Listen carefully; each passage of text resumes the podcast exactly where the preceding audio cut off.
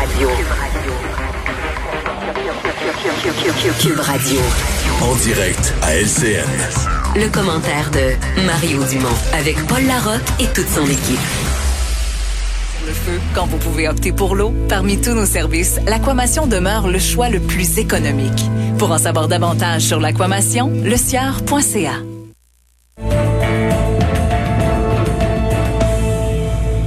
Précisément 16 heures, plusieurs choses retiennent l'attention en ce moment, notamment cette idée de nationaliser les CHSLD privés au Québec qui n'est pas exclue par le gouvernement. Par ailleurs, euh, Québec qui appelle le personnel non qualifié, euh, appelle à l'aide dans les résidences pour aînés. On est prêt à offrir aux volontaires un salaire de 21 dollars l'heure.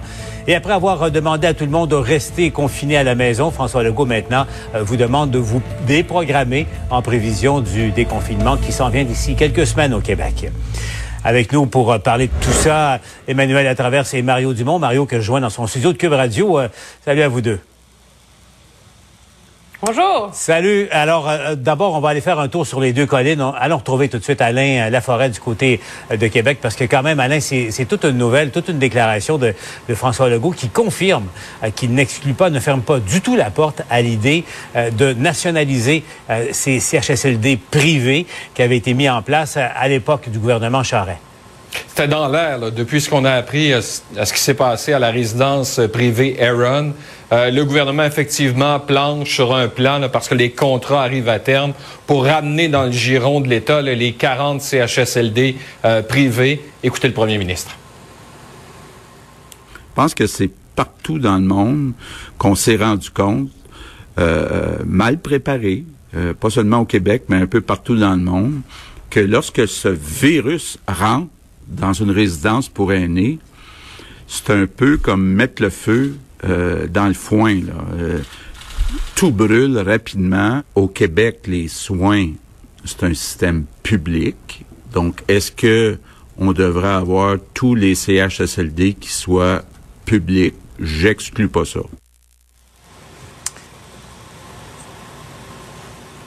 Alain, c'est une donc une déclaration qui est lourde de sens et de conséquences également. Mais entre-temps, le premier ministre le dit, le feu est toujours fait toujours rage dans plusieurs CHSLD. Et là, on élargit l'appel à l'aide du côté du gouvernement. Ben, vous savez, on a vu, on a revu cette fameuse liste de je contribue qui est passée à 56 000 et on a amené Dominique Savoie pour faire le ménage dedans, pour justement trouver des volontaires. On est descendu à 16 000. On a appelé en renfort les médecins spécialistes. On attend les militaires qui devraient arriver au cours euh, des prochains jours, des prochaines semaines pour prêter main forte. Mais là, on ouvre la porte carrément à l'ensemble de la population là, qui pourrait se retrouver sans emploi au cours des prochaines semaines. Écoutez François Legault ça donne un montant de 21 dollars et 28 dollars, 777 dollars par semaine, 3368 dollars par mois. Donc, on est prêt à offrir euh, ces salaires à toute personne qui veut venir travailler à temps plein, même si c'est une personne qui n'est pas qualifiée en santé par ailleurs, Alain, on prépare toute une opération du côté de Québec et on avoue implicitement, ça sera pas facile de préparer les Québécois et les Québécoises au déconfinement. Ben, c'est un peu L'exemple est peut-être mal euh, choisi, Paul, mais on a fait grimper le chat dans le poteau, puis là, il faut le faire descendre. Les gens ont peur euh, croient que c'est dangereux, avec raison, d'attraper euh, la COVID. Mais si vous êtes jeune, les autorités de santé publique disent que c'est un moindre mal, que les risques de complications sont minimes. Le confinement a bien fonctionné. On a réussi à protéger, entre autres, le réseau de la santé. Là, il faut reprendre des activités pour éviter cette deuxième vague plus forte qui pourrait arriver à l'automne. Donc, tranquillement, on va dire aux gens, au cours des prochaines semaines, les plans de déconfinement vont être présentés euh, la semaine prochaine pour la reprise des commerces et euh, la réouverture des écoles. Là, on dit aux gens, ben, il faut l'attraper, la COVID, pour s'immuniser euh, de façon naturelle. Écoutez le premier ministre. Je suis vraiment fier de voir comment les Québécois ont respecté les consignes. Mais là, il faut comme un peu se déprogrammer, moi le premier, mais vous autres aussi, pour être capable de rechanger encore d'approche, euh, d'attitude. Paul, c'est à vous de commencer le travail de déprogrammation avec vos amis. Toute une tâche. Merci, Alain Laforêt, à Québec. On va aller euh, du côté d'Ottawa, Michel Lamarche. Faut dire que euh, le débat sur, euh, on revoit Alain qui se déprogramme de, l'écran. Michel, Michel est là, elle est quand même bonne. Michel, faut dire que là, le premier ministre parle du feu là, dans, les CHSLD. faut dire qu'on a l'impression que le feu couvre de plus en plus entre Québec et Ottawa, entre le gouvernement Legault et Trudeau. On a eu la preuve, là, un débat, une déclaration de Justin Trudeau aujourd'hui, à l'effet, au fond, que le fédéral pourrait se mêler des, des, des, CHSLD qui sont de juridiction des provinces, on le sait. Michel, ça promet, ça, là. Oui. Puis on va l'entendre, Paul, dans quelques minutes, le premier ministre Trudeau. Euh, on lui a posé plusieurs questions sur les transferts en santé, sur le rôle du fédéral pour essayer de régler cette situation euh, de longue date, Paul, dans les CHSLD, les centres de soins de longue durée euh, ailleurs au pays. Ce que M. Trudeau a évoqué ce matin, c'est un rôle plus important pour la loi fédérale sur la santé. Euh, ce qu'il faut comprendre de cette loi fédérale, par contre, c'est qu'elle évoque, elle expose de grands principes et c'est tout. Ce qu'on nous expliquait à Ottawa, Paul, c'est que le premier ministre a un peu réfléchi à haute voix et le premier ministre n'a pas du tout euh, l'intention de prendre le contrôle des CHSLD et d'empiéter sur un champ de compétences provinciales. Euh, à Ottawa, on dit, on le sait. Euh, maintenant, ça fait réagir à Québec. On peut écouter Justin Trudeau suivi du premier ministre Legault. Peut-être que effectivement, on pourrait avoir une discussion sur euh, si nos résidences d'aînés devraient faire partie euh, des, des, du système de santé et soient régies sous euh, la loi canadienne sur la santé. Il y a plusieurs suggestions, plusieurs discussions qu'on pourrait avoir dans les, dans, les, dans les mois à venir. Aujourd'hui, le fédéral finance seulement 23% des réseaux de la santé des différentes provinces. Donc, si j'ai une demande à faire, M. Trudeau, c'est qu'ils reviennent à 50% Nous autres, on va s'occuper de gérer euh, le réseau. Ça, ça s'appelle renvoyer la balle, Michel. Et donc, passer de 23 à 50 là, on me dit que ce serait euh, quelque chose comme 14 milliards et demi de plus par année d'Ottawa transférés au Québec. Oui, mais la question a été posée à Justin Trudeau. Est-ce que le rôle du fédéral pour essayer de gérer cette situation, c'est justement d'augmenter les transferts en santé aux provinces. Mais Paul, ce que demandait par exemple le Conseil de la Fédération en décembre dernier, lors de sa dernière rencontre, c'est une augmentation de 5,2% des transferts en santé. Euh, reste que ce matin, le Justin Trudeau, quand on lui a posé la question, n'a pas du tout fermé la porte à une augmentation de ces transferts. On l'écoute à nouveau. Il va avoir des questions pour tout le monde, pour tous les paliers de gouvernement sur euh, ce qu'on aurait dû faire et surtout ce qu'on devra faire euh, dans les mois et les années à venir. Euh, effectivement, nous allons faire partie des, des conversations parce que le fédéral doit faire partie de la solution. Donc, vous l'avez entendu, Paul, il faut savoir également que les premiers ministres des provinces et Justin Trudeau, ils ont une rencontre téléphonique. C'est le cas à toutes les semaines depuis le début de la crise. Et là, c'est cet après-midi, en toute fin de journée. Euh, reste à savoir si demain, on n'aura plus de détails sur leur discussion et si les transferts en santé vont avoir occupé beaucoup de place dans cette conversation. À suivre Michel Lamarche en direct d'Ottawa. Pour commenter tout ça, Emmanuel et Mario, Mario, je commence avec toi. Euh, donc, pendant qu'il y a encore le feu dans les CHSLD, on a autant besoin d'une querelle Ottawa-Québec fédéral-provincial qu'une rage dedans en, en, ce moment. Il y a pour moi, Mario, que la question de l'argent est, est très, très importante dans la problématique. La question de l'argent et du financement est importante, mais tout ce débat-là, pourquoi les CHSLD relèveraient du fédéral, ça n'a aucun rapport. C'est vraiment là, euh, face à, constatant l'horreur que le public constate là, euh, à la télé, etc., les chefs politiques ont essayé toutes sortes d'hypothèses. J'ai trouvé aujourd'hui que tout ça, c'était des, des poules pas de tête, là, complètement. Euh, ça n'a aucun rapport. Pourquoi on parle de ça, que les CHSLD s'en iraient sous juridiction fédérale? Ça n'a aucun rapport. La question du financement, c'est vrai que c'est une chose, que le fédéral puisse transférer plus. Je vais vous le dire, qu'est-ce qui va arriver, moi. À la fin de la crise, le fédéral, il va être tellement cassé tellement dans le trou, à 225, 250 milliards dans le trou, que la seule façon de régler ça, ça va être sur le dos des provinces, puis il va le couper le financement aux provinces. Fait que pourquoi on parle de ça aujourd'hui, là, du gros temps perdu? Même chose pour M. Legault en ce qui me concerne avec l'histoire de nationaliser les CHSLD.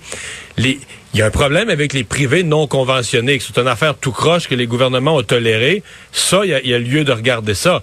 Mais présentement, les CHSLD publics, là, c'est pas a mieux. Là, présentement les privés conventionnés, les privés qui sont normés, à mon avis, ont une meilleure performance que les CHSLD publics. Alors le fait de dire sur les nationalistes, c'est le gouvernement qui gère tout, ça va mieux aller, c'est aussi là, ça c'est aussi vide que que M. Trudeau. C'est comme si on essaie de faire du long terme face au feu qui est pris, puis là on se lance dans toutes sortes d'hypothèses qui n'ont pas été réfléchies puis qui sont de la salive perdue. Emmanuel, là-dessus? Du gros n'importe quoi. Je suis absolument d'accord avec Mario. Là. Je veux dire, de pourquoi Ottawa se mettrait dans l'histoire de CHSLD. Et moi, sur la question de, de l'argent, avant de faire la morale aux provinces, Ottawa doit se regarder dans le miroir. La réalité, c'est que les, euh, le financement de la santé augmentait de 6% par année jusqu'au jour où Stephen Harper les a plafonnés à 3 M. Trudeau s'en est maintenu à 3% et les coûts augmentent au rythme de 5% par année dans les provinces. Donc, tant que M. Trudeau ne va pas régler ça, il n'y a aucune marge de manœuvre pour faire la morale à personne et s'ingérer dans rien. Quant à M. Legault, moi, je suis très perplexe. Pourquoi soudainement, là, je veux dire, avant de privatiser, de, de, nationaliser des CHSLD, commençons par s'assurer que les gens cessent de mourir de déshydratation dans des CHSLD publics. Et l'idée que les maisons des aînés vont être une panacée extraordinaire qui va résoudre tous les problèmes qui ont, auxquels on a été confrontés. Est-ce qu'on peut, s'il vous plaît, là, sortir de la crise actuelle, stabiliser la situation, sauver la vie des aînés, ramener un peu de calme. Puis est-ce qu'on peut, avant de se lancer dans des milliards de dépenses, de solutions, d'infrastructures, de construction, avoir une réflexion, une enquête, un coroner, une enquête publique, je sais pas, pour essayer de réfléchir de manière posée, indépendante au modèle qu'on veut développer pour l'avenir, là? Il y a aussi, et revenons à ça, parce qu'il y, a encore des crises dans plusieurs CHSLD au moment où on se parle de ça. Euh, Mario, donc l'idée là qu'on on a, on fait appel euh, à tous finalement. Là. Il n'y a plus question d'être qualifié ou pas en CHSLD. Et avec, et le premier ministre a insisté lourdement là-dessus, un salaire de 21 dollars euh, l'heure, c'est plus que ce que donne le programme fédéral d'urgence, c'est clair. Mario, tu en parles depuis quelques jours déjà. L'effet de, de, de, ça, de, ce, de la générosité du programme fédéral, qui, qui explique en partie, qui explique en partie peut-être les problèmes de main d'œuvre qu'on voit en CHSLD, mais qu'on entrevoit également ailleurs dans l'économie. Oui, qui peut, entre, qui peut expliquer certaines absences, effectivement. Euh, là-dessus, je dois dire que j'ai plus aimé cette annonce-là, pas mal de M. Legault. Euh, d'abord, il y avait un point important. Quand il l'a fait, il a dit qu'il y avait deux critères pour les gens qui s'inscrivaient à Je contribue. Il fallait avoir une formation en santé et il fallait euh, être, être disponible à temps plein. puis il a dit, j'ai laissé tomber un des deux critères. Puis on se demandait ça allait être lequel. Et là, on a réalisé que pour le gouvernement, il est plus important. On veut tellement plus de va-et-vient de gens qui viennent pour une journée ou deux dans un centre puis qui vont ailleurs. Il est plus important d'être disponible à temps plein que d'avoir une formation ou un passé dans le domaine de la santé. C'est quand même important ce que ça dit. Et moi, cette semaine, dans les entrevues que j'ai faites dans mon émission quotidienne, j'ai parlé à Enrico Ciccone et j'ai parlé hier à une architecte, à Anouk Poulain. Les deux qui ont, une est architecte, l'autre a été joueur de hockey, devenu député. Ils sont débarqués en soutien dans les CHSLD. Et les deux ont fait le travail. Ils ont nourri des gens, ils mhm. ont euh, participé à l'hygiène, ils ont, ils ont vraiment donné, selon ce qu'on peut entendre, un vrai beau coup de main. Alors je pense que oui, là, des gens bien intentionnés qui veulent apprendre, euh, euh, qui veulent à temps plein débarquer pour aider, je pense que oui, ils peuvent être utiles. Il y a certaines tâches plus complexes comme tourner un patient, des affaires qui requièrent, mais ils peuvent aider à le faire, ils vont l'apprendre. Il faut quand même qu'il y ait un minimum de préposés et d'infirmières d'expérience sur le plancher. Mais comme on dit depuis plusieurs jours, on a besoin de bras. Et de matériel de protection également pour euh, pour les volontaires. Oui. L'autre aspect, je veux discuter avec vous de, de ce grand programme de préparation de l'opinion publique, la déprogrammation des Québécois et des Québécoises. Manuel, euh, Alain avait l'image là, on a fait monter un chat en parlant de l'esprit des Québécois et des Québécoises en haut d'un poteau. Maintenant, il faut le convaincre de, de descendre sans que ça, ça atteigne sa santé. Euh, Emmanuel, c'est pas une opération qui sera facile. Non, c'est pas une opération qui sera facile et elle devra être réglée comme du papier à, musique, je crois, parce que euh, on convaincra pas les Québécois du jour au lendemain que euh, que c'est sécuritaire de sortir, que euh, ils peuvent retourner au travail, euh, surtout avec l'incitatif à rester à la maison, là, qui est la, PCU, etc. Je pense que euh, c'est peut-être l'avantage dans lequel le Québec se trouve ou à cause de la crise à Montréal dans les CHSLD, on va être obligé de déconfiner par région de manière très graduelle. Je pense que les premières régions, si ça se passe bien, vont contribuer à cette sensibilisation et à cette pédagogie à faire auprès du reste de la population qui va être plus euh, plus craintive. Mais ça va être un énorme chantier, pas seulement pour la population. C'est ce qui est difficile là-dedans. Le, confinement, c'est le gouvernement qui contrôlait. Hein. On mhm. force tout le monde à fermer. Le déconfinement, ça veut dire que chaque employeur a une part de responsabilité pour que ça se passe bien. Ça veut dire que chacun dans la société doit faire sa part parce que les gens qui vont travailler, ils vont devoir être rassurés par leur employeur que les mesures de sécurité, d'hygiène, de distanciation sont adéquates et ça va passer aussi, je pense, par le déconfinement graduel des écoles. Donc, c'est une opération de coordination et de pédagogie beaucoup plus large que l'ensemble des Québécois parce que chacun des milieux de travail va devoir faire des ajustements et être mis à contribution et à cause de la peur des gens, chacun de ces milieux de travail-là vont aussi être jugés sévèrement par leurs employés. Et, et euh, d'ailleurs, Mario, tu sais qu'Emmanuel a déjà son masque pour euh, les, ses prochaines sorties. Euh, c'est déjà fait, un masque de... J'étais... oui, quand même.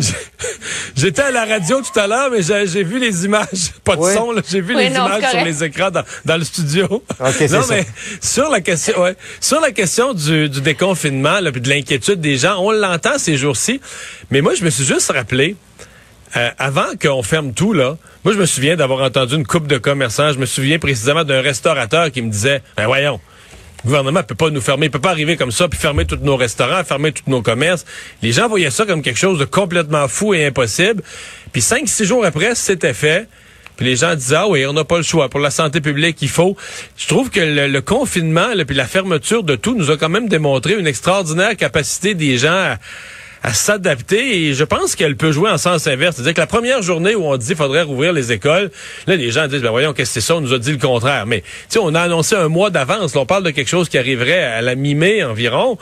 Donc, je pense que l'idée va se faire. C'est drôle, j'ai l'impression que ça sera peut-être pas si pire que ça, que l'idée va se faire, euh, que les gens, ça va se placer à travers le temps. Bon, si on est chanceux un peu, le nombre de cas va commencer à descendre aussi d'ici la mi-mai, le nombre de, décès et de, de nouveaux cas quotidiens.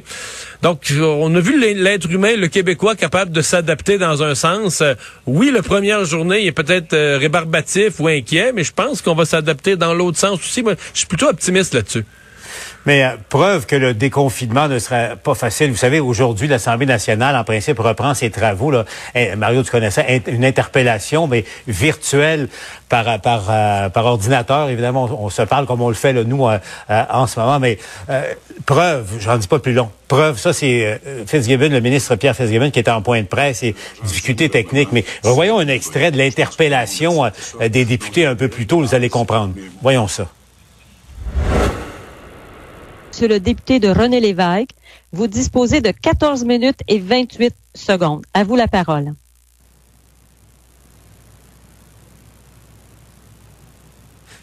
Alors, nous n'entendons pas le député de René Lévesque. Est-ce que votre micro est fermé? Nous n'entendons pas. Est-ce que le député de René Lévesque est bien? Oui. Votre micro est-il ouvert, député de René Lévesque? Bon, alors que... Est-ce que vous voyez s'il est fermé ou ouvert?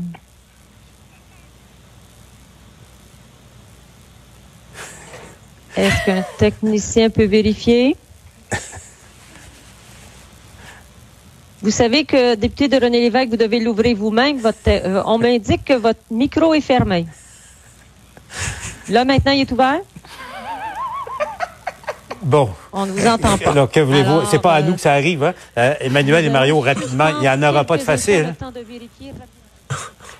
Ben non. Puis moi, je dirais, imaginez ça, c'est...